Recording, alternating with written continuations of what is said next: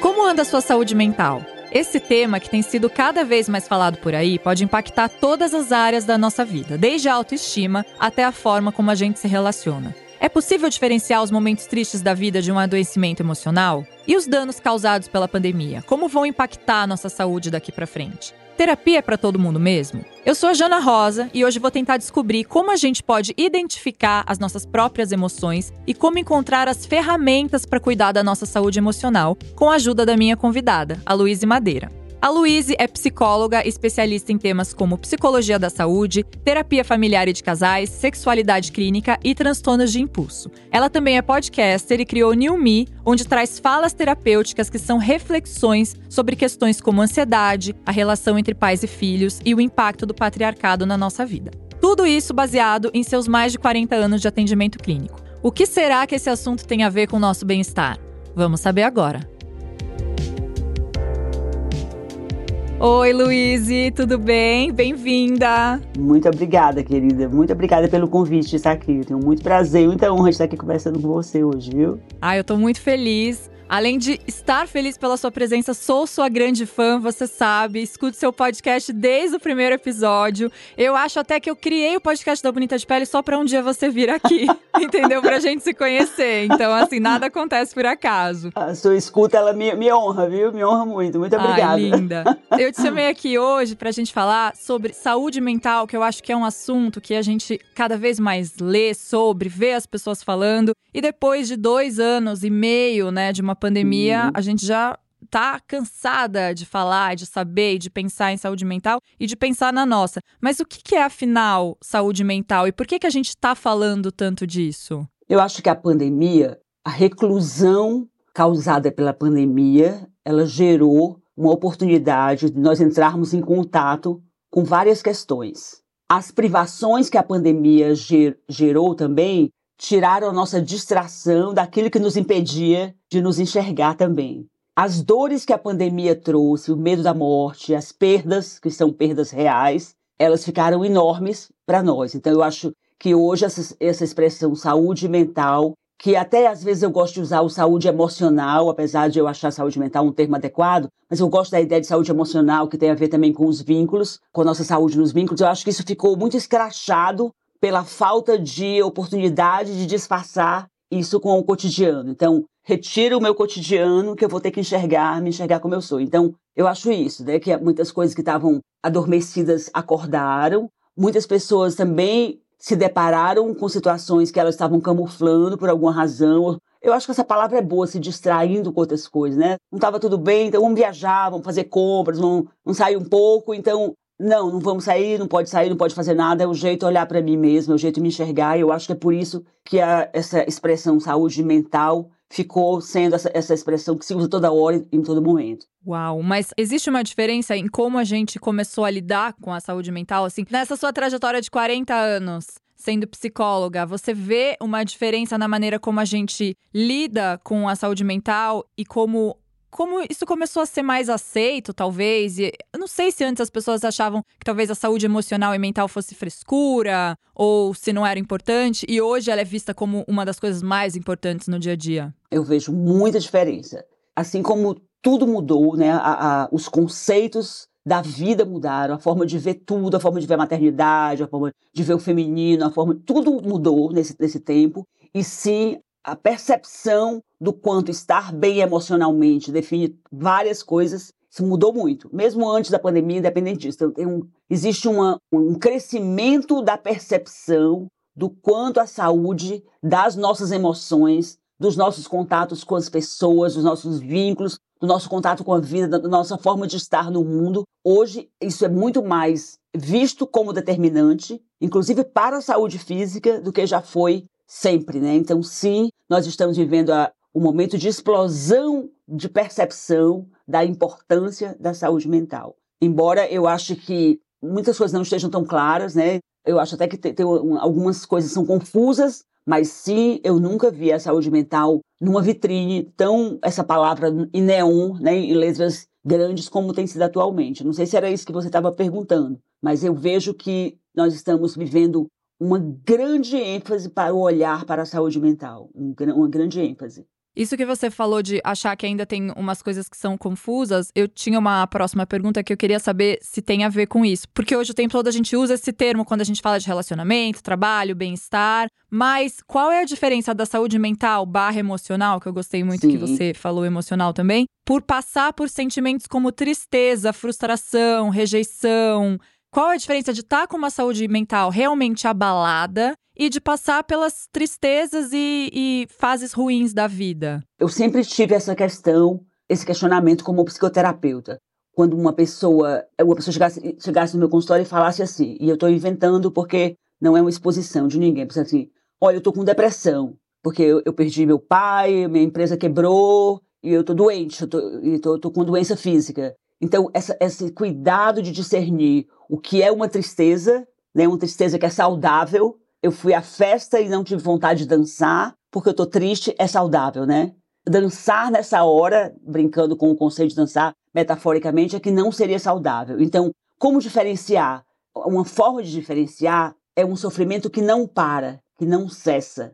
Então, estou triste e essa tristeza não passa. Eu estou desanimada, esse desânimo nunca cessa, esse desânimo dura e vai tirando o brilho de coisas que eu gosto de fazer, das coisas que eu gosto de comer, das coisas que eu, das pessoas com quem eu gosto de estar. Então, eu diria que um dos elementos é o quanto isso perdura e o quanto dentro de mim eu vou desacreditando que eu consigo vencer. Então, dentro da, do que a gente pode considerar uma tristeza aceitável e a outra seria o adoecimento, também tem níveis, né? São vários níveis, são níveis variadíssimos. Então, o quanto eu consigo lidar com isso, ou só com a minha terapia eu estou dando conta, o quanto eu preciso ir um pouco além. Então, o quanto isso vai durar e o quanto isso transtorna a minha vida, me tira dos, das minhas emoções normais, me tira dos meus vínculos, é o que vai determinar se é uma tristeza, sei lá, a gente está falando de tristeza, podia ser outra coisa. Digamos que o adoecimento seja o, a exacerbação do que é cotidiano. Então, é normal, é normal, é aceitável ficar triste, se manter triste para sempre não é aceitável. É, é aceitável, eu não, não tô com fome, tudo bem. Nunca mais eu tenho fome, nunca mais eu tive fome, eu perdi o apetite totalmente. Então, aquilo que perdura e que impede que a vida transcorra depois, em algum momento, com uma certa regularidade, porque a palavra normalidade é ruim, seria onde a diferença entre o que é aceitável, o que é saúde. Então, o que é saúde? Ficar triste nos momentos X é super saúde, né? Não querer, não estar animado, não estar motivado, é uma super saúde em alguns momentos. Ter todos os elementos para estar animado e não conseguir, a gente poderia pensar aí em investigar um adoecimento, um transtorno. Então, o momento que a gente deve se preocupar é esse, quando tem, você começa a sentir aquilo por muito tempo. Muito tempo, não consegue, não reagir. Quando você pergunta para a pessoa assim, o que, que se acontecesse agora mudaria a forma como você está se sentindo? E a pessoa diz nada. Nada mudaria, né? Porque é muito, essa pergunta é muito interessante, porque às vezes uma pessoa está tão abatida, a pessoa diz assim, cara, se entrasse um, um dinheiro na minha conta, eu pagaria as minhas contas e eu ficaria bem animado. Então, hipoteticamente, existe uma solução. Quando hipoteticamente nada pode resolver, nada mudaria aquilo que eu estou sentindo, e o que eu estou sentindo é muito ruim, me leva muito ao isolamento, me leva muito à falta de vontade de viver, é o momento de se preocupar e de, e de procurar uma ajuda efetiva, né? Porque a, a gente é, ajuda é uma palavra assim também que eu tenho uma certa reserva, mas procurar alguma parceria profissional para viver isso quando quando não cessa, né? Quando não há hipoteticamente nada que eu imagino que poderia me tirar dessa situação. Faz algum sentido isso? Sim. Mas, ô Luiz, a saúde mental, estar com uma saúde mental abalada significa só provavelmente está com um quadro mais depressivo, ou tem outras, outros transtornos, ou eu não sei nem a palavra certa para chamar isso, ou, outras coisas que podem estar tá acontecendo com a pessoa que a saúde mental dela tá abalada, que tá deixando ela inquieta, ou ela não tá encontrando a paz dentro dela, não sei qual é a maneira certa de falar isso. Eu acho que tudo aquilo que foge muito do que eu sou, do que, da forma como eu me conheço, da forma como eu funciono. Por exemplo, perdi o sono totalmente, né? Já sou, vamos imaginar uma pessoa que já não dorme bem. Então ela não vai dormir bem, o sono dela não é profundo, mas aí um momento ela não, não consegue dormir de jeito nenhum. E então aí a gente tem uma, uma coisa para pensar. Por que, que esse sono foi embora, né? Por que, que esse sono desapareceu da funcionalidade dela? É normal, eventualmente, é normal, normal, absolutamente aceitável que uma pessoa tenha uma libido baixa. Mas se a libido some da pessoa, né, o corpo dela não reage a nenhum tipo de estímulo, a gente precisa parar e ver o que está acontecendo com o corpo dela. Então, todas as vezes que, sei lá, uma pessoa trabalha e de repente ela não consegue parar de pensar, ter pensamentos ruins, ter pensamentos de tragédia, e, e os pensamentos evolumam, e começa a ter, é, medo de perder as pessoas, medo, um medo exacerba, exacerbado, por exemplo, da morte. O medo da morte, né, quase todo mundo tem, eu acho que eu posso dizer que todo mundo tem um, algum medo da morte, mas quando esse medo começa a, se apropriar de mim, quando não sou eu que tenho um sentimento, é o sentimento que me tem, não sou eu que tenho sensações, são elas que me têm, aí é o momento. Então, tem, tem várias coisas que acusam todas as nossas funções na vida, quando elas não começam a ter uma regularidade, elas podem nos levar a pensar que preciso parar para analisar o que está acontecendo. Não é só tristeza, todas as minhas funções, né? De repente, uma pessoa que não tem vontade de, de fazer as coisas que sempre fez, é uma criança diz, tenho pavor a ir para a escola. Nenhuma criança acorda dizendo, eba, vou para a escola, que coisa deliciosa, né? não, não, não é, mas se uma criança começa a dizer, eu não quero mais ir para a escola, nunca mais eu quero ir para a escola, nunca mais eu quero pisar na faculdade, nunca mais. Então aí a gente tem uma mudança radical de atitude dessa pessoa ou dessa, desse jovem, dessa criança, diante da vida desse adulto, que aí a gente pode pensar que alguma coisa não vai muito bem. Depois de dois anos e meio de pandemia, já dá pra gente medir um pouco os prejuízos emocionais por esse período, né? Pelo menos eu imagino. É, e eu queria saber, na, na sua experiência, como tá sendo isso, como foi para você e o que, que você consegue observar em relação não só aos seus pacientes e também às suas relações e, e o que acontece em volta. Tá. Então, assim, eu, eu acho que existe uma, um consenso de que a pandemia ela causou muitos danos. Então, todos nós concordamos que, a despeito de pequenos benefícios, o ficar em casa, em alguns casos, gerou convivência. Assim, é interessante porque quase ninguém fala nisso, mas nós temos um lucro absurdo na, convivência dos pais com os filhos na pandemia. Um lucro assim Quantos pais diziam, não conhecia minha criança, né? Eu nunca tinha convivido com, essa, com minha criança, eu nunca tinha gasto tempo nessa relação. Então, alguns casais têm um, um ganho afetivo da funcionalidade, mas uma grande parte, um, contingente significativo tem a, a superpresença, né, a, o excesso de, de convivência. Então, o que, que a gente pode é, imaginar de, de danos? Quais são os danos decorrentes? Para mim, quem estava se tratando, quem estava se cuidando, continuou se cuidando e saiu melhor. Eu acho que saiu melhor no final. Muita gente que se impact, teve um impacto com, com as coisas muito que nunca tinha lidado, que nunca tinha é, a solidão, por exemplo, né? Muitas pessoas a, a pandemia pegou muita gente sozinho. Então a, a solidão de algumas pessoas ficou muito exacerbada. Elas estão lidando com essas consequências agora. Então, as consequências da pandemia, elas são assim, muito, muito, muito variadas. Muita gente se deprimiu, Muita gente já estava com uma depressão suave se deprimiu mais. Muita gente realizou outras coisas, né? Muita gente fez aquisições. Então, assim, são muito variadas as consequências da pandemia. E eu não acho que são só as consequências do adoecimento, mas o adoecimento psíquico é maior. Por aquilo que eu, que eu falei da primeira questão, né? houve um contato maior com as questões pessoais. Então, nós estamos vendo isso. Estamos vendo muitas crises conjugais, Quer ver uma coisa que eu acho que está se falando pouco, mas que eu acho que houve exacerbação? Transtornos obsessivos e compulsivos, né? Então, a, as, as compulsões, elas são muito diferentes hoje. Todas as compulsões, ou por compra, ou por, ou por sexo, ou por limpeza, os transtornos que as pessoas puderam ficar trancadas repetindo as ações, a gente tem aí uma grande, uma grande gravidade nesse tipo de transtorno. Esse, esse é um, um, exemplo interessante e doloroso do que aconteceu, né? As pessoas puderam repetir, criar novos rituais. A compra por impulso, a compra na internet é, é uma grande questão hoje também, né? É, eu acho que eu tive vários aí, da compra, da limpeza. da limpeza. Mas é, é, muito louco como agora, que passou tanto tempo, a gente começa a pensar, acho que na gente, até nas pessoas que a gente conhece, e realmente tem todos os perfis, né? Tem a pessoa que repensou e mudou tudo nesse momento Sim. tão doloroso, tem as pessoas que ficaram exatamente idênticas, tem as pessoas que pioraram, hábitos que faziam muito mal para elas e pioraram, tem as pessoas que ficaram super deprimidas mesmo. E eu lembro naquele começo que as pessoas falavam, ai, todos vamos sair melhores. E no final, o ser humano não é um grande grupão, né? Que todo mundo faz a mesma coisa. Cada um usa a sua experiência da sua maneira, né, Luizy? Exatamente, Jana. Inclusive, eu também combati, eu até tive muito cuidado. Ai, todos vamos sair é, detonados. Também não é verdade, né? Eu sei que qualquer pessoa que escutar isso vai dizer assim, a Luiz está louca, porque é possível, ela não está bem, dizendo que nem todo mundo saiu detonado. Eu acho que sim, mas eu acho que não podemos generalizar e cada pessoa saiu com ganhos e perdas, muito mais perdas, com certeza, né? É impossível dizer que tudo que a gente viveu, a miséria que a gente viveu, a, a dor, as perdas, quem perdeu os parentes e o medo de adoecer tudo isso. Mas sim, cada pessoa tem a sua própria trajetória, a sua própria biografia antes, né, durante e após a pandemia. E eu faço assim uma super ressalva, meu cuidado de não dizer que a pandemia fez bem a ninguém. Não fez bem para ninguém, né? Mas que algumas construções também foram feitas no processo, algumas oportunidades de, de rever alguma coisa, como você falou, eu achei perfeito.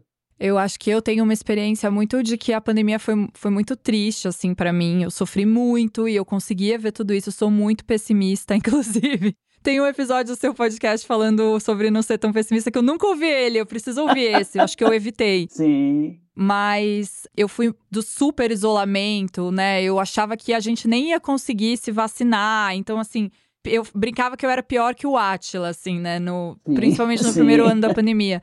E foi muito louco, porque com toda essa dor e sombra que foi aquele primeiro ano, eu tive que me conhecer de outro jeito. E no final, eu saí me sentindo muito melhor do que eu entrei na pandemia. Uhum. Então, quando eu entrei, eu tava péssima. E saí, né? Depois desses dois anos que as coisas voltaram, né? A reabrir, eu tava até com essa culpa de, nossa, mas eu tô me sentindo tão bem com toda a consciência de que foi horrível e que foi horrível para mim e para todo mundo, Isso. mas consegui sair me sentindo melhor comigo, assim. E eu até ia te perguntar isso, assim, que eu acho que tem tipos de pessoas também que lidaram com esses dois anos, né, e quase dois anos e meio, que tem as pessoas que conseguiram voltar um pouco para uma vida, né, entre muitas aspas, normal, que, ah, então consegui voltar a encontrar, fazer, tô aí correndo os riscos, mas tô aí na rua. E tem as pessoas que nunca conseguiram e que seguiram quase que isoladas, assim. Tem pessoas na minha família que seguiram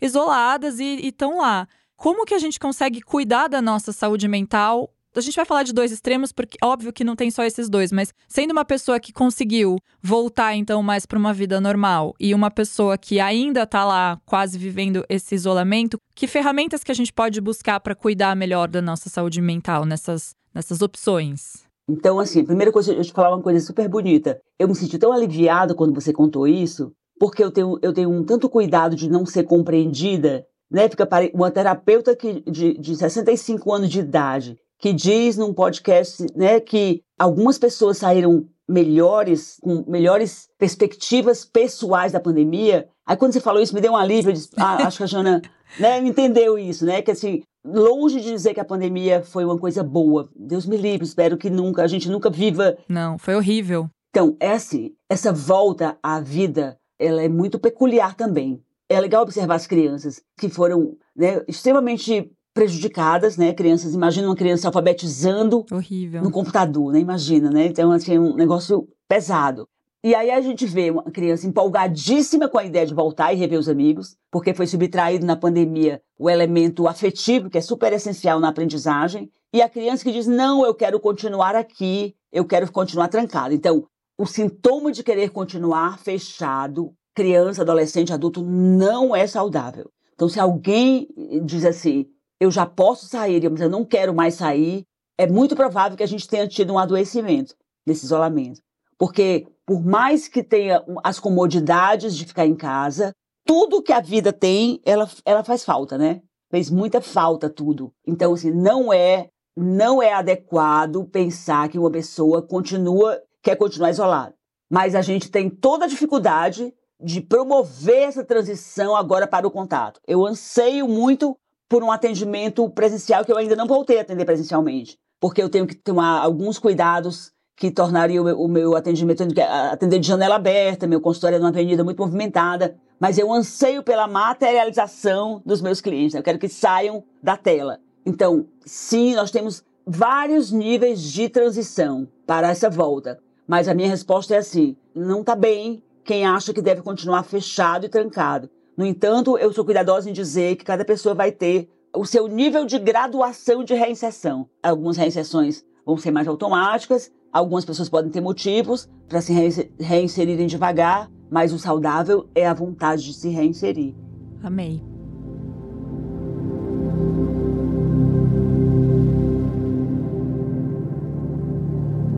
Vamos falar de autoestima? Vamos. Porque a saúde mental impacta a nossa autoestima, mas como que ela impacta a nossa autoestima, né, na prática aí? E como que ela impacta a nossa maneira de se ver no mundo? Sim. Autoestima é uma palavra, é uma expressão que está sendo muito usada ultimamente, aí eu, eu faço a diferença assim. Autoestima, autoconfiança e autoimagem. Amei. Tá certo? Uhum. Aí, assim, autoimagem é o quanto eu me olho no espelho e gosto do que eu vejo. Gosto da minha autoimagem ou não gosto. Ou, né, ou eu preciso aprimorar. Autoestima para mim seria o quanto eu gosto de mim, do que eu sou, do que eu sinto, quanto eu não gosto, quanto eu não respeito. E autoconfiança para mim estaria ligada ao quanto eu me garanto naquilo que eu faço, o quanto eu sei fazer aquilo que eu faço. Então, tudo isso impacta a minha saúde mental barra emocional impacta essas três coisas. E essas três coisas impactam a minha saúde mental e emocional. Uau! Então é tipo quem nasceu primeiro, o ovo ou a galinha, né? é, exatamente. Porque, olha, quando, se uma pessoa ela faz o que ela gosta, auto, autoconfiança, ela faz o que ela gosta e ela gosta do jeito que ela faz. Então ela vai se sentir mais saudável, ela vai ser mais saudável. Uma pessoa que ela tem uma autoconfiança muito boa e ela, e ela tem um impacto negativo no trabalho, no emprego o emprego dela, ela sofre uma, uma grande perda.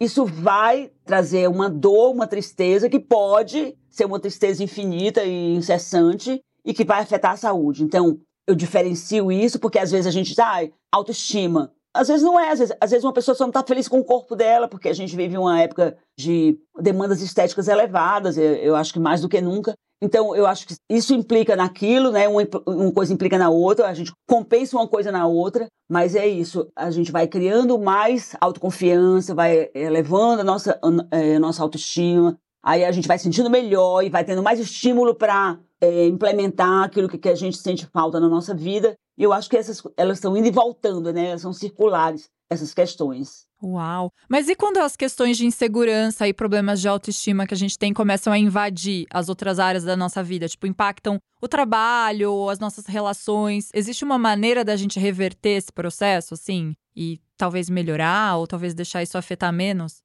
Assim, um pouco lugar comum, né? Que eu vou dizer, eu tenho o maior cuidado também de falar isso. Mas eu acho que é, é preciso fazer terapia, né? É preciso conversar, é preciso ter um espaço de fala, um espaço de falar sobre entrar em contato com isso, do jeito que a pessoa conseguir explorar isso, né, dizer isso, ter esse espaço de dizer, encontrar os mecanismos dela, né, dentro do contexto que ela vive. Hoje, né, tem essa compreensão de várias formas, as, as compreensões astrológicas que a gente estava falando antes de começar, não é? Tem, tem, uma compreensão, tem uma beleza em tudo isso que vai gerar uma certa, um, um, um qualquer, eu sei que a palavra autoconhecimento ela não é muito científica, não, né? O autoconhecimento, ela está sendo usada também toda hora, essa expressão, mas um pouco, se eu começo a conhecer como é que eu funciono, o que que me faz bem, o que que me tira daquele, do desconforto, eu vou aumentando a intensidade da minha relação com a vida, eu vou começando a achar que eu sei funcionar melhor desse jeito ou daquele jeito, e eu acredito que isso leve, sim, a, uma, a um implemento da qualidade da relação da pessoa com a vida. Não sei se eu te respondi. Não, na verdade eu achei interessante isso que você fala, falou de me tirar do meu desconforto, porque eu ia te perguntar em algum momento isso da terapia, porque eu também concordo que a gente sempre fala, ah, faz terapia, fazer terapia é importante, mas nem todo mundo consegue fazer terapia ou até se adaptar a uma terapia, né? Então, Sim. quais são, assim, outras ferramentas? Você falou do autoconhecimento, mas eu vou te dizer, Luiz, eu mesma, antes da pandemia, se alguém me falasse de autoconhecimento, eu achava que era uma bobagem, eu achava que era Sim. coisa de, sei lá, de gente é. idiota, guru, coisas como espiritualidade. Eu achava, nossa, que chata. Sim. E o meu processo pandêmico foi o autoconhecimento. Então, quando eu te falei que eu saí melhor, né, melhor comigo, não com né, o mundo em volta de mim caindo, mas assim, eu conseguindo estar tá ali, foi muito um processo de autoconhecimento, mas que no meu caso foi de terapia, de parar de beber também, que é uma coisa que eu sempre compartilho Sim. aqui, fazer exercício, buscar outras ferramentas. Mas eu, eu amei isso que você falou de encontrar o que é o meu desconforto, que, tá, que é quase o que tá me fazendo mal ali. Que outras ferramentas que a gente pode usar, que não só a terapia, para encontrar o que está fazendo mal para gente, porque talvez essa seja uma forma da pessoa encontrar o que está fazendo mal para a saúde mental e emocional dela, e ela nunca nem pensou nisso, né? Isso. Então, eu acho que tudo que leve à reflexão. Por exemplo, eu acho que o contato com a natureza é um elemento de grande reflexão. E é uma coisa que, infelizmente, na vida urbana, nós perdemos, né? Sim. Não foi à toa que houve essa busca pelos espaços do campo, né? Pelos espaços menos habitados. É quase instintivo isso. Então eu acredito que tudo que nos leva a refletir. Se eu vou fazer uma caminhada, eu vou acabar pensando, né? Se eu não me ocupar o tempo inteiro com, com algo que me chame para um conteúdo pronto, eu sozinha com os meus próprios conteúdos, eu fazendo uma caminhada, eu escutando as músicas que eu gosto. A arte também é uma grande, uma grande aliada né, dessa descoberta. Seja a arte com a qual a pessoa se identifica, a literatura, a música. Então, assim, todos esses momentos em que a gente diz assim, deixa eu parar aqui e deixa eu refletir sobre o que, que eu estou sentindo, sobre o que, que eu, por que, que eu estou assim, tudo que gerar uma conversa com um grande amigo uma grande amiga, né? Uma, tudo que nos leve a parar e pensar o que está dentro de mim e não colocando as coisas que estão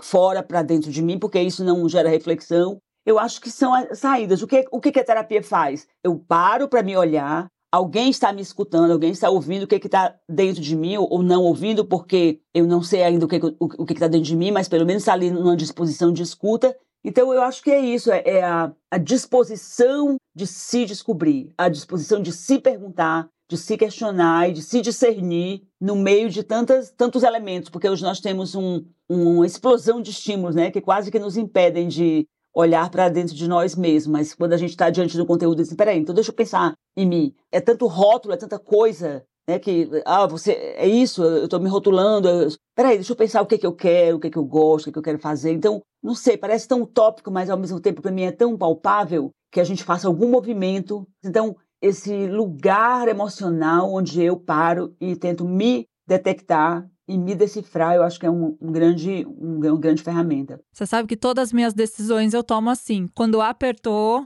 eu vou caminhar sem ouvir nenhuma música, nada, sem me distrair com outra coisa. Vou andar pelo menos uma hora. Incrível. Eu, antes de sair, eu falo, eu preciso resolver tal coisa. Nem que eu fique uma hora pensando repetidamente tal coisa, Perfeito. como eu vou resolver tal coisa. Uma hora vem uma resposta. Incrível. E é uma loucura, como quando a gente tá distraído. E hoje a gente tem essa distração do celular e do, do Instagram e, do, tudo, e da né? balada e da vida social que voltou. Então a gente não pensa. E a outra coisa que, que eu sou grande fã é do caderninho, Luiz. O caderninho para escrever sim. ali. Perfeito, perfeito. Doeu, escreveu. Tá feliz, escreveu. Acordou, escreveu. Antes de escreva, não é? Não tem. Porque eu fico vendo as pessoas às vezes achando que a terapia vai salvar elas também. E não é só a terapia, né? São muitas outras coisas. Não é, inclusive, é até uma frustração de, de algumas pessoas, né? Que esperando alguma coisa muito bombástica da, da terapia. a terapia eficaz é a terapia que também leva ao caderninho, né? Uhum. Entende? Assim, é a terapia que, que não considera que te, o espaço terapêutico é, é apenas o setting terapêutico. A terapia eficaz ela vai levar as pessoas a se pensarem, a se refletirem, né? A dialogar com outras pessoas também. Então não é, realmente não é essa mágica da terapia. Eu tenho até medo dessa coisa da terapia, né? Ela precisa ter termo, né? Precisa ter intervalos, precisa ter finais. Não... Vamos lá, vamos, vamos viver também em contextos onde a gente pare as terapias, pare para pensar, pare para viver as coisas que a gente, é, os insights que a gente fez em terapia, né? Então Sim, eu, eu concordo plenamente com você. A, a o caderninho é, é, é, é, perfeito. E é uma grande metáfora, né? Eu escrevo. A gente pode até ter um monte de papel guardado, mas a gente colocou aquele ali no papel e, e fez algum sentido. Outro dia a gente volta e elabora. Todo o processo de autoelaboração, mesmo que não tenha sentido no momento, eu acho que é muito, muito válido. Eu amei que você falou do caderninho. eu sou do caderninho total. É, eu tava ouvindo o primeiro episódio do New Me, que você falou que não é felicidade, e eu acho que tem muito a ver com isso também, né? Porque você fala as, as três, uh, os três conceitos que não são felicidade, né? Então, o primeiro é plenitude, o outro é. Euforia, né? Euforia. Perfeição, né? Perfeição. É perfeição, plenitude e euforia. E eu acho que muitas vezes a gente confunde não estar bem. Ai, minha saúde mental, não tô bem comigo. Então, eu até ia te perguntar isso, porque outro dia eu, eu fiquei duas semanas sem gravar o podcast, justamente porque eu não estava bem, estava passando por processos que eu precisava focar. Nem todo mundo tem esse privilégio no trabalho, né? De falar, olha, eu não vou gravar durante duas semanas porque eu preciso é fazer um mergulho aqui interno. Então, que bom, tive esse privilégio. Mas daí conversei com várias amigas também, que foi uma coisa que você falou, que às sim, vezes conversar sim. com amigos também tem esse lugar muito importante. E eu tava falando com uma amiga, falando, cara, eu tô muito mal, eu tô péssima, tá acontecendo tal coisa, eu tô péssima. Mas aí, em algum momento, eu falei, a minha base é feliz, mas eu tô muito mal. Mas eu sei Sim. que eu tenho uma base feliz. E aí, hoje eu tava ouvindo de novo o seu podcast e eu pensei muito nisso e no quanto a gente também tem uma opinião muito errada do que é saúde mental, eu acho, ou emocional, que é ai, saúde mental, então eu sou, eu sou, plena. Exatamente. Nada de ruim me acontece. Então, se eu tenho saúde mental, eu nunca vou ter duas semanas que eu tô fodida, desgraçada e não consigo falar de melhor com vocês. Qual que é a diferença disso, né? De, de conseguir ter uma vida não sei se feliz, mas assim, mais tranquila, né? Uma vida que tem essa base aí mais perto da felicidade, mas ainda assim a minha saúde mental se abalar às vezes, ou de estar tá 100% fodida? Como que é? Perfeito. Eu acho até que a felicidade, o conceito mais visado, assim, que, que a gente, talvez a gente queira mais paz do que felicidade na vida, né? Sim. Sinceramente, se eu pudesse escolher para a humanidade, mesmo na perspectiva pessoal, eu escolheria a paz ao invés da felicidade porque eu acho que a paz, na paz eu consigo não estar bem e continuar, né? Quando eu falei em, em discernir o desconforto, eu não quis dizer que a gente tem que banir o desconforto. Muitas vezes o desconforto é, é, é, a coisa mais preciosa que a gente pode ter em algum momento, é o desconforto, né? Sim. A crise, quanto a crise pode ser saudável, né? Quanto a crise nos leva e não é nem assim, ah, a crise é boa porque nos leva a ser melhores. Não, a crise é boa porque ela é crise, né? E ela nos faz humanos. Então, nós confundimos saúde mental com estar. Inclusive, essa palavra, né, estar plena, é uma expressão muito usada, né? Ultimamente, é, é horrível mesmo. Não, e porque ela virou uma coisa tipo, ah, eu sou uma mulher plena. Então, eu tenho um, um, uma newsletter na Bonita que toda sexta-feira eu escrevo sobre bem-estar. Sim. E toda sexta-feira eu me sinto uma impostora, porque eu tô falando sobre coisas que me fazem bem, mas a minha vida tá sempre um caos. Então eu sempre falo, é uma newsletter sobre buscar o bem-estar no meio de um caos normal da vida, porque a plenitude não existe essa pessoa. Se essa pessoa tá plena, ela não tá vivendo, não tá olhando em volta ou para ela, né? Não sei. Com certeza. A gente tem que perguntar para a pessoa plena que tipo de anestésico ela tá tomando, né?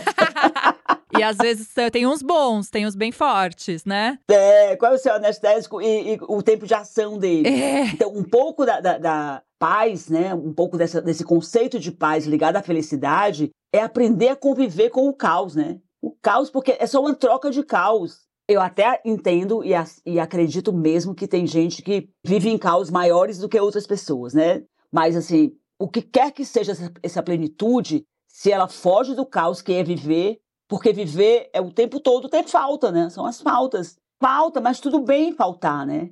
E a gente tá, aqui está falando de, de, de, pessoas privilegiadas. Tudo bem faltar comida? Não, né? Não, tudo bem faltar é. escola? Não. Tudo bem faltar saúde? Não. A gente não está falando disso. A gente está falando que dentro de determinados padrões nós vamos sempre entrar em contato com esse nosso caos humano, que é extremamente saudável e aponta muito para a saúde mental, saber lidar com o nosso, né, os, os caos eventualmente num relacionamento.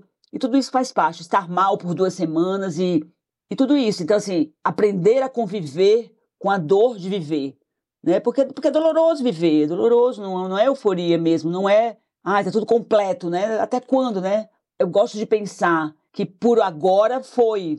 Saber disso, que eu não sei como vai ser daqui a pouco, isso é paz, né? Não há garantias você está em paz? Estou. Por, por qual garantia? Por nenhuma. Por meia hora. Exatamente. Então, eu acho que a gente está tá combinando nessa forma de, de pensar, né? O, o, essa ideia do caos, né? Eu tô aprendendo muito com a sobriedade, porque eu sinto que as coisas difíceis acontecem, mas que pela primeira vez eu tô aqui, sabe? Então, um dia foi muito difícil, aconteceu uma coisa muito ruim, mas no outro dia eu acordo e eu tô aqui. Eu não fugi, não precisei encher a cara, não fui num pub com desconhecidos e voltei três da tarde. Eu acordo no outro dia e tenho que enfrentar, eu tô aqui, assim. E isso para mim é muito como eu vejo a paz hoje, assim, Sim. assim, que é tipo, tudo tá dando errado, pode estar dando errado, mas eu tô aqui. Eu não me abandonei, sabe? Então eu... eu estou presente no meu caos, né? É. E a saúde mental, eu tinha muito essa dúvida, assim, tipo, se ela era esse extremo. Então, assim, ou a minha saúde mental tá totalmente abalada, ou é normal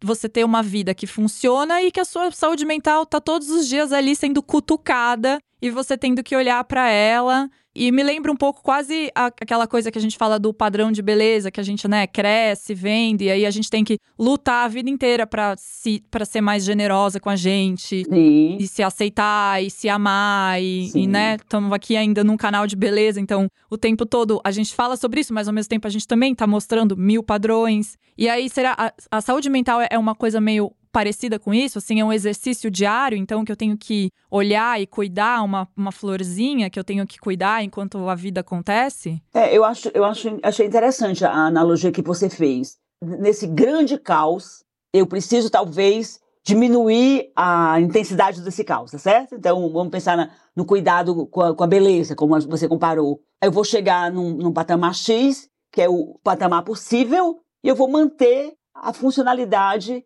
da minha saúde mental, entendendo minha saúde emocional, porque eu gosto de fazer a ressalva, entendendo que tem altos e baixos, tem dias ruins, tem dias que eu não tô nem afim de ter saúde mental hoje. Né? uma, uma, coisa interessante, né? ah, mas você faz o seu melhor. Cara, tem dia que eu não tô afim de fazer o meu melhor, dá licença, né? O melhor, eu fiz o meu melhor, não quero fazer o meu melhor, foda-se, eu não quero fazer o meu melhor hoje, ok? Hoje eu não quero fazer o meu melhor, então isso também é saúde, né? Saber que o mundo suporta que a gente não tem essa saúde o tempo todo e a gente não está primando sempre, porque isso não é real, né? Isso não é real, isso é, isso é fabricado, isso atende a interesses que não são os interesses da saúde, atende a outros interesses, né? Então, assim, nem todo dia eu estou com a. É, mas faço um esforço, não quero fazer esforço, eu não estou afim de fazer esforço, e depois eu faço esforço. Hoje eu estou afim de fazer todo o esforço do mundo amanhã, mas sim, amei isso que você falou. Inclusive, me tocou isso que você falou, Jana, porque você tinha mencionado que você, na pandemia, você parou de beber, né? Deixou de beber muito, não sei como é que foi isso, eu achei tão. Parei total. E quando você falou, eu estou presente, né? Eu estou aqui, eu, eu não fugi, eu, eu entendi que tinha a ver com isso, né? Assim, tá aqui meu caos, eu vou dormir, amanhã eu acordo de novo e eu tô aqui, eu tô nele, né? E a gente suportar, né, que, que sim, as coisas dão errado e, e a gente vai trabalhar para que elas ou se equilibrem, ou, ou, a gente suportar que, que não está tudo funcionando como a gente gostaria, né, nem como deveria. E é isso, assim, a saúde mental também é eventualmente eu nem querer ter essa saúde mental agora, né? Eu amei. Que nem quando, quando a família força uma pessoa a fazer terapia, né? Eu tive uma experiência muito novinha, né? Muito recente, mas com muito cuidado para não expor nada, não expor ninguém, assim. Olha, eu, eu tô aqui porque fui obrigada, tá? Minha mãe a fazer terapia. Eu disse, olha, eu te garanto o direito de não fazer terapia. Não se preocupe. Porque eu, eu sou a terapeuta que vai lhe garantir o direito de não fazer terapia, né? Então, até isso, né? Que terapia, com qual terapeuta, em que momento, em que condições. Então, também saúde mental não querer fazer terapia, né? Olha que coisa louca, né? Que coisa bonita, né? Isso, né? Uau! Saúde mental não quero, não, não estou afim de falar sobre a minha vida agora. E isso não vai representar. Por que, que eu vou garantir à pessoa o direito de não fazer terapia se ela não quiser? Porque essa terapia não vai levar a nenhum tipo de saúde, né? Essa terapia vai ser uma outra violência à, à saúde mental dela, né? É, porque às vezes a pessoa nem tá no momento dela de dar, mergulhar tão exatamente, profundamente. Exatamente. Isso vai fazer até pior para ela, né? Isso, discernir o momento dela, né? É saudável também discernir o momento dela. É isso que está dizendo. Aí vamos, vamos fazer de conta que estamos fazendo terapia, não estamos fazendo. Então, o direito também, né? A gente continua brincando com essa ideia bonita que é o direito de não, de não primar pela saúde mental o tempo todo, né? Amei. Eu vou usar isso o tempo todo, você sabe, né, Luísa? Eu vou sempre falar, gente, hoje não quero ter saúde mental, me deixa, vocês me respeitem. Eu amei Sério. o jeito que você pegou o que eu falei. Eu né? amei, é. Porque eu já uso isso bastante com maturidade. Eu gosto bastante de falar, não me cobre maturidade, eu sou imatura. Então agora também não quero ter saúde mental às vezes, por favor. Hoje não é sem meu cobrança. dia de saúde mental, né? Não é meu dia, férias. Amei. Eu tava de férias da saúde mental nessas duas semanas sem podcast, mas agora ele voltou do, da melhor forma possível.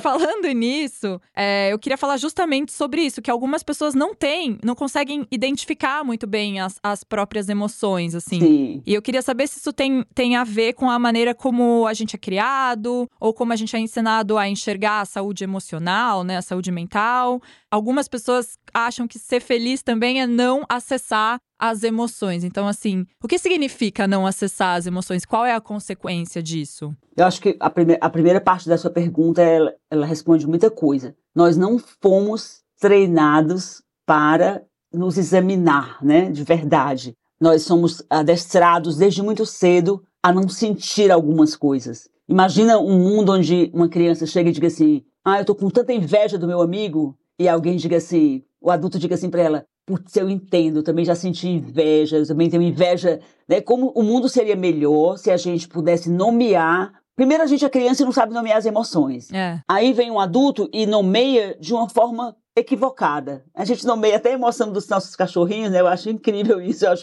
me chama a atenção como nós neurotizamos nossos cachorros, né? Nós dizemos que eles estão que eles estão com ciúme, que eles estão. E eu acho que, que os, os cachorrinhos têm. Vou falar dos cachorrinhos, podia ser os gatinhos, mas assim, eles têm emoções sim, mas é interessante como nós os neurotizamos com as nossas, nós projetamos, né, nossas sensações. Então, eu acho que a gente não foi, nós não fomos treinados a simplesmente nomear as emoções. Então, um adulto chegou e disse: Ah, o que você está sentindo é isso.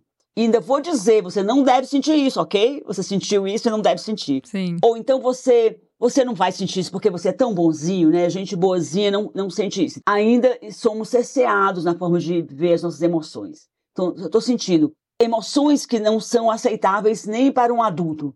Tem, tem essas piadas. Qual é o seu maior defeito? Né? Meu maior defeito é, é ser perfeccionista, essa piadinha que é, é batida. Mas ela tem uma verdade muito grande, o quanto nós não admitimos mesmo as nossas coisas podres, as nossas coisas ruins. Então, se eu puder acessar aquilo que eu realmente estou sentindo, e se não tiver um impedimento muito grande para que eu sinta, né? Porque tem uma norma que diz que o que é aceitável, e se eu, eu preciso andar dentro dela, eu acho que a gente chegaria mais perto da saúde emocional e da saúde mental. No entanto, quando a gente expande esse, essa sensação, pode ser que o combate ao que eu estou sentindo também me adoeça, né? Porque eu não tenho uma estrutura para segurar aquilo que eu estou sentindo e que não é tão bom, que não é tão bonito, não é tão bem nomeado assim. Então, nós seríamos mais saudáveis sim, se nós pudéssemos acessar mais o que nós, o que nós sentimos, se nós pudéssemos nomear ou, ou dizer que não, que não sabemos o nome e não tivesse uma cobrança de rotular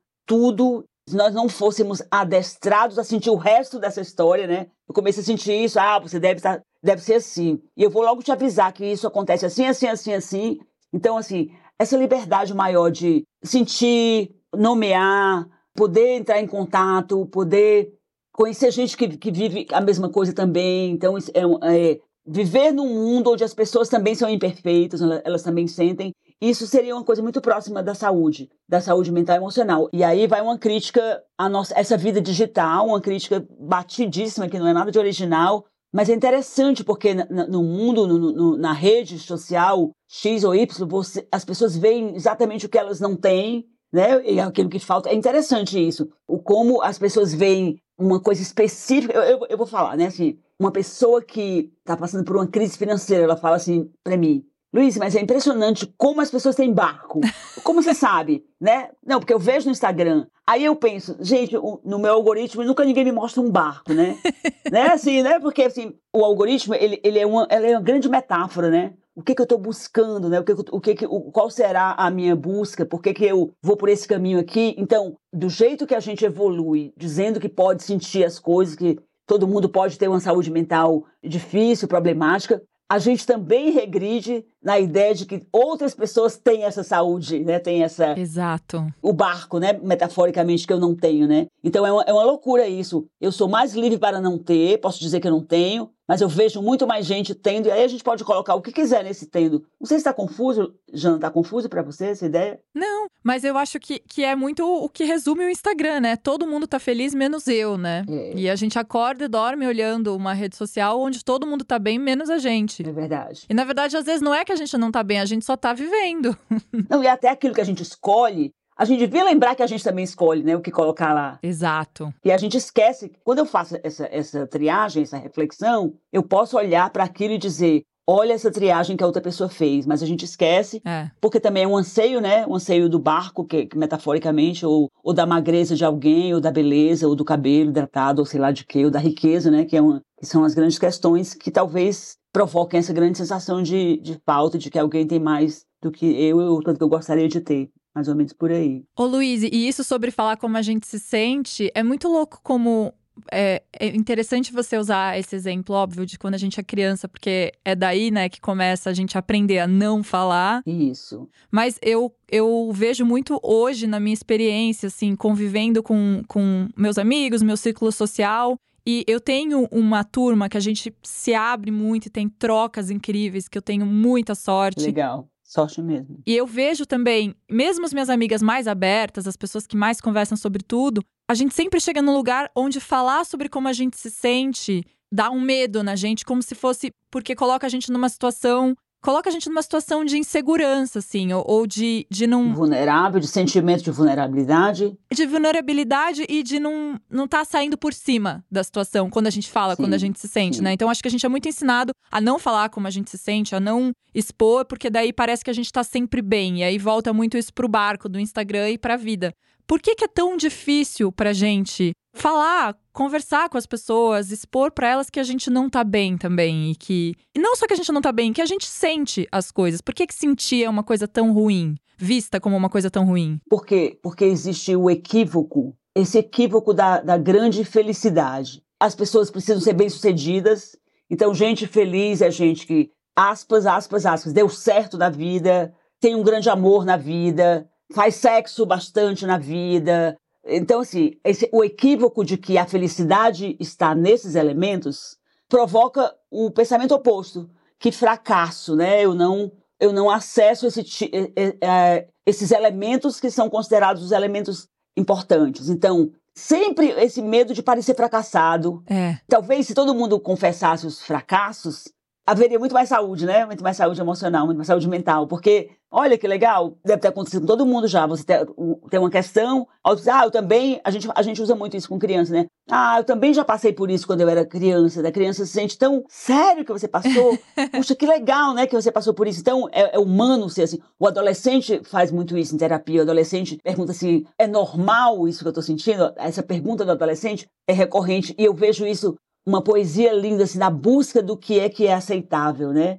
Imagina, um adolescente está vivendo ali no meio de uma galera. E na terapia, ela ou ele pergunta assim: mas é normal eu sentir isso? Porque os parâmetros são furados, né? Os parâmetros estão ali por causa disso que você falou. Por que dizer o que, o que eu sinto? Se esse sentimento, teoricamente, numa sociedade me diminui, eu vou ser considerado fracassado. E fracassado é uma coisa que ainda ninguém gostaria de se sentir, embora a gente possa hoje questionar o conceito de que é fracasso, que é sucesso, né? Exatamente. Porque a gente se liga nesse conceito de sucesso que na verdade é um mentiroso, porque é o conceito da plenitude, né? isso, né? Que é o, isso, da, da euforia, da constância do bem-estar, né? Da constância do bem-estar, né? Exatamente. Qual que é o terceiro mesmo? Que eu, eu já... Perfeição, perfeição. Cara, é, é muito louco, como não tinha nada a ver com o, o episódio aqui que eu ia falar, esse da felicidade, mas ele tá muito ligado à saúde mental. Então, enfim. A perfeição, né, Jana? A pessoa chega assim no, na, terapia, na terapia de casal, é, é uma piada, tá? Eu vou inventar, assim. Não, Luiz, porque eu não sou perfeito, né? Eu disse, vamos pular essa parte, né? Vamos logo para a segunda parte, vamos partir do princípio que você não, você não é perfeito mesmo. Numa, numa briga de casal, assim, alguém diz, ah, mas é porque eu não sou perfeito. Não, ok, você não é. Ninguém, ninguém é. Nem se trabalha esse conceito de perfeição, né? Esse conceito de perfeição, ele está no dicionário, né? O conceito de perfeição, ele, ele, ele tá ligado à divindade, às divindades das religiões é que são o referencial da perfeição. O contrário de perfeito é, é humano, né? Eu amo que você fala isso, sim. Não é? O, o, o, contrário de perfeito é humano. Tudo que for perfeito não é humano, né? Esse tá no, eu acho que no podcast está lá também, né? Sim. É uma delícia ver você falar do podcast assim da ah, eu amo. coisa mais linda. Eu vou te dizer uma coisa que você pode usar, aquelas, né? Ensinando a Luísa, assim, eu vou, vou te ensinar uma coisa favor. aqui que você pode usar quando alguém falar sobre perfeição, Luísa, que é o seguinte: ninguém é perfeito, só a Rihanna, tá? É o que eu costumo dizer. A Rihanna, sim. Então, assim, quando você falar que ninguém é perfeito, você, por favor, tire a Rihanna disso. Tirando essa divindade, né? Tirando essa divindade. É, tirando a Rihanna e a Beyoncé, desculpe, esqueci da Beyoncé. Então, tirando a Rihanna e a Beyoncé, sim, ninguém é perfeito. Ninguém é Agora, perfeito. elas duas, sim. Vamos lá, né? É, também respeito aqui, é. mais respeito. e vamos também deixar as divindades nos seus altares também, Exatamente, né? É Rihanna e Beyoncé. Derrubar calma. os altares, né? Porque eu também sempre penso, às vezes, quando eu vou fazer alguma coisa, eu penso, o que, que a Beyoncé faria no meu lugar? O que, que a Beyoncé, como a Beyoncé agiria? Então, sempre penso na Beyoncé. Gosto de dar essa dica aqui, já dei também na newsletter da Bonita. Sim. Vamos pensar na Rihanna e na Beyoncé. Mas vamos pensar que tem umas perfeições humanas. É, isso, isso eu não, não, plane, não planejaria dizer isso num, num podcast de ninguém, mas um dia desse eu vi uma foto sua no Instagram, eu escrevi lá, enfim, a perfeição. Não sei se você viu essa observação que eu fiz. Porque era tão, era tão bonita, tão bela, né? Então, assim, ok, a perfeição não existe, mas que algumas pessoas, em alguns aspectos, chegam muito perto. Não só oh. em termos de beleza física, mas em outros. Vamos combinar que tem gente que está mais perto de alguns padrões, né? É. E é isso que é, que é a poesia da vida. A gente reconhecer que a gente está longe em alguns padrões e está perto em outros, mas a perfeição não é necessária. Mas que algumas pessoas, elas são mais próximas, elas estão. Então, aproveitei para colocar outra. outra...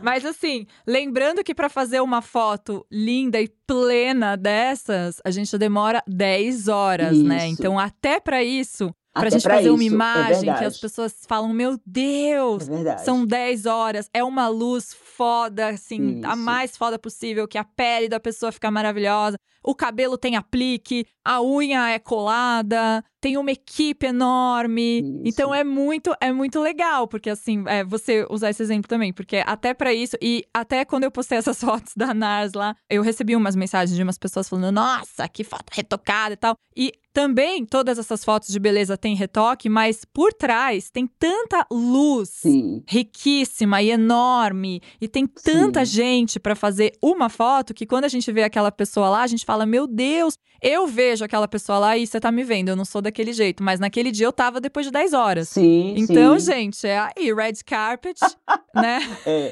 mas assim, voltando, Rihanna e Beyoncé acordam desse jeito. Então não vou admitir. vou admitir que banaliza as suas divindades, né? Não, não vai falar da Rihanna e da Beyoncé. Bom, já estamos chegando no final. Estou arrasada, porque queria fazer esse podcast todos os dias da minha vida. Tô... Acho que eu vou pegar seu número e ficar te ligando, Luísa. Você vai ver delícia, só. Delícia, Eu tô adorando conversar com você também. Tô super, ah, super divertido, super leve. É profundo, né? A gente tá falando de coisas profundas, mas tem uma. Eu acho que essa, essa forma que a gente vê muito parecido da, né, do quanto a imperfeição é humana. Eu acho que isso nos aproxima nesse momento, né? Isso torna esse papo muito, muito gostoso, né? Amo esse papo leonino. eu não sou leonina, mas tenho Mercúrio em Leão, então é um papo leonino, que a Luísa é leonina. Bom, tem várias coisas aqui que eu não perguntei, deixa eu ver, vou fazer a última pergunta então, vamos lá. Tá. Bom, eu vou juntar duas perguntas, porque a Nath, que fez o nosso roteiro, colocou uma aqui agora, porque a gente tá falando muito também da saúde mental, olhando também muito para essa parte da nossa força de vontade, do nosso autoconhecimento, da gente entender o que está fazendo mal para a gente ou não, mas muitas vezes a saúde mental também é, acontece, né? Ela fica abalada por fatores externos. Então, o trabalho da pessoa, uma instabilidade financeira, a instabilidade política. Então, a gente também tinha essa pergunta que é como manter a saúde, a, como manter a sanidade mental e emocional, né, do lado de dentro, quando a gente está vivendo um caos no Brasil, que foram esses anos de a pandemia, guerra, a guerra fome, né? fome, né? O Brasil voltando para números astronômicos de fome, eleições, essa essas incertezas que a gente tem e, bar barbárie que a gente já se acostumou. qual que é o impacto de todas essas coisas externas que acontecem na nossa vida, no nosso país, né, em volta da gente, nas nossas emoções e como que a gente pode buscar uma ferramenta para com esses fatores externos também ficar mais fortinha assim, sabe? Ficar mais ficar melhor. Eu acho que a resposta é até é até paradoxal, a gente precisa sofrer essas dores, sim. A saúde mental que ignora a fome, que ignora que as pessoas estão comendo sopa de ossos, não é uma saúde mental, né? Então, assim, qual é o mecanismo? Sofrer o que tem que ser sofrido, doer o que tem que ser doído e prosseguir para ver o que, a gente pode fazer pelo mundo, o que, a gente pode militar, o que, a gente pode denunciar, o que a gente pode. Em que, que a gente pode votar, sei lá. O que, então, assim, é por isso que não há plenitude, porque enquanto houver uma pessoa com fome, como é que vai haver plenitude, né? Sim. Enquanto houver uma, uma pessoa num sinal com uma criança na chuva pedindo dinheiro, como ser feliz, né? Não dá. Eu vou usar aqui a frase da música do Gonzaguinha, não dá para ser feliz, não dá para ser feliz, né? Não dá. Então, assim, sobreviver a tudo isso, compreendendo que essa estrutura social, ela realmente ela é, ela é arruinante da, da, da felicidade pessoal, mas assim, encontrando nossos caminhos, nossos caminhos, o que, que a gente pode fazer, o que, que a gente pode fazer pelo planeta, para a gente ter uma, né, uma vida mais sustentável, encontrando pequenos mecanismos que nos façam, pelo menos, menos cooperadores desse caos social, né? Saber que eu, pelo menos, não estou, não tenho meu dedo, meu dedinho ali para arruinar mais essa situação, mas a, a saúde emocional e mental passa pela ideia de que eu vou ficar triste sim, e a fome vai me consternar sim, e a pobreza e a miséria e os números, e eu preciso me informar disso, e preciso ser, ter uma atuação também né, em relação a isso, porque não dá para me trancar num lugar e não viver isso. Então, apesar disso, ter saúde mental, que é sentir essa dor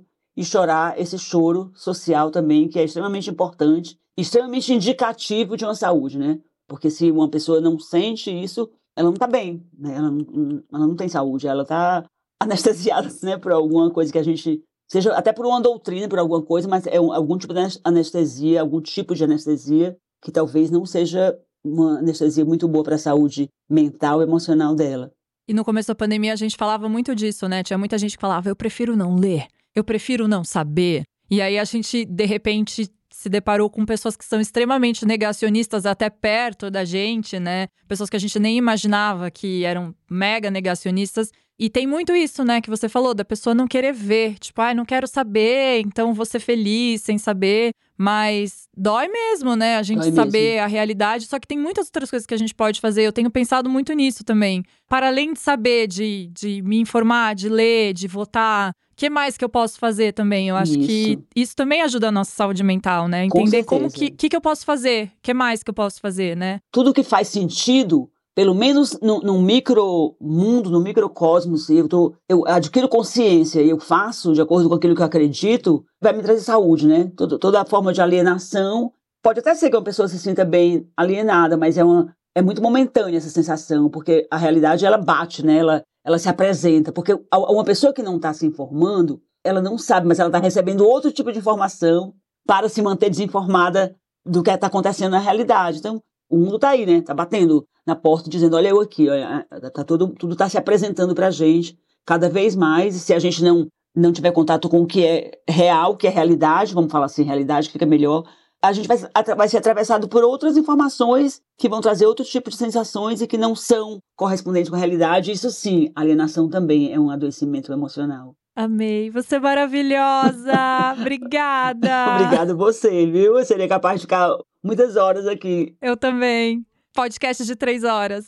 Você, você faz umas perguntas tão legais que dá vontade, dá vontade de eu lhe perguntar o que está me perguntando. O que, que você acha, Jana? Fala para mim, porque atrás da sua pergunta tem um mundo de coisas legais, assim, que, que eu fico com vontade de saber também. Ai, amei, amei. Espero que a gente se fale mais, que a gente grave mais juntas, faça muitas coisas juntas, que seja só a primeira vez que a gente está se encontrando. É um prazer, querida. E queria te agradecer de novo por ter vindo aqui. Queria te pedir é, como que a gente te acha, pedir todos os seus contatos online. Então, onde que a gente ouve o New Me? Onde que a gente te acha para te acompanhar? Que redes sociais você tem? Ó, eu tenho o Twitter, eu sempre sou Luiz Madeira, mas tem um nomezinho que eu uso no Instagram que é low, né, em inglês baixo, dois underline, easy, fácil, né, baixo, low, easy, né. E o Me Tá em todas essas plataformas de streaming, o Luiz Madeira, o New Me. É N-E-W. M. M-E, Isso, Me. E a Luíse no Instagram é